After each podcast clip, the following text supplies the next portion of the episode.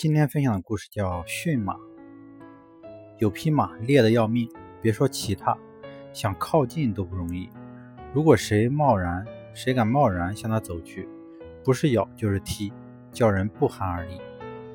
有一天，烈马跌入泥潭中，把几个牧民乐得差点岔了气，把几个牧民乐得差点岔了气，淹死才好。这时，有个牧马人走上前去，把烈马从泥潭中救了出来，然后刷拴在马桩上。烈日下，烈马皮毛上的泥浆渐渐晒干，越干越难受，奇痒难忍。牧马人就用笤帚给烈马扫，用马梳给烈马梳梳刷。这时，烈马感到十分舒适，于是对牧马人服服帖帖。牧马人趁机给烈马备上鞍子，一跃上马，在草原上风驰电掣般奔驰起来。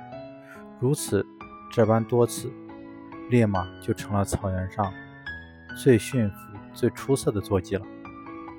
很好的利用员工的个性，他会创造不菲的价值。